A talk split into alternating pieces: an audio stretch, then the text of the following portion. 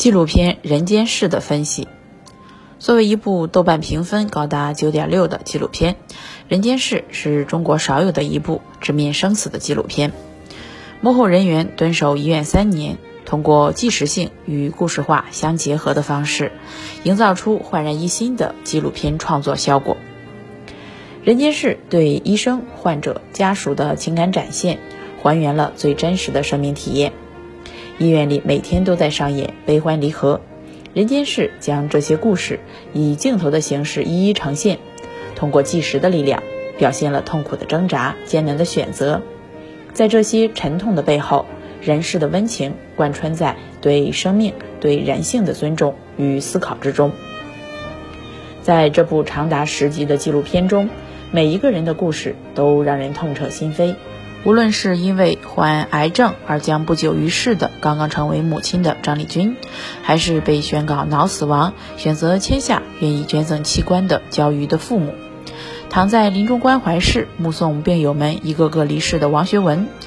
他们让屏幕前的观众看到了因为疾病而被宣判死刑的坦然，对剩余生命时光的尊重和热爱，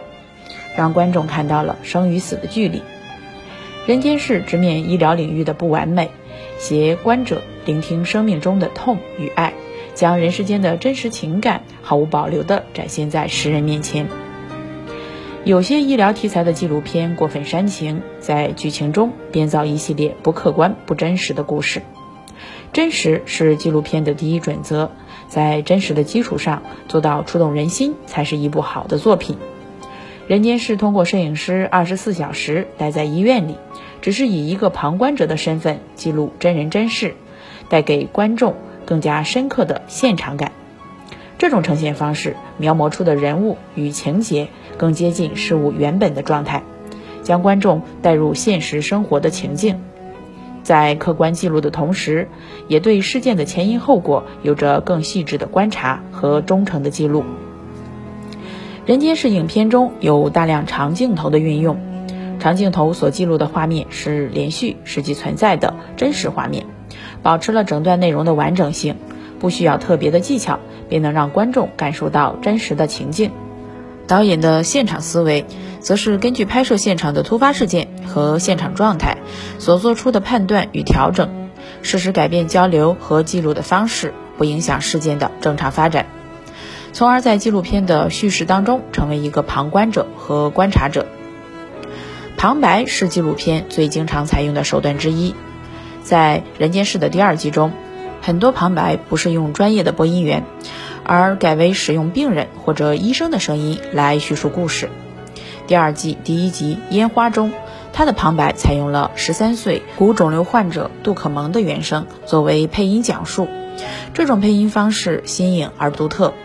杜可萌用她那稚嫩的声音，加上自己独有的方言，将个人经历、情感以孩子的口吻自述，让观众感受到真实情境与情感。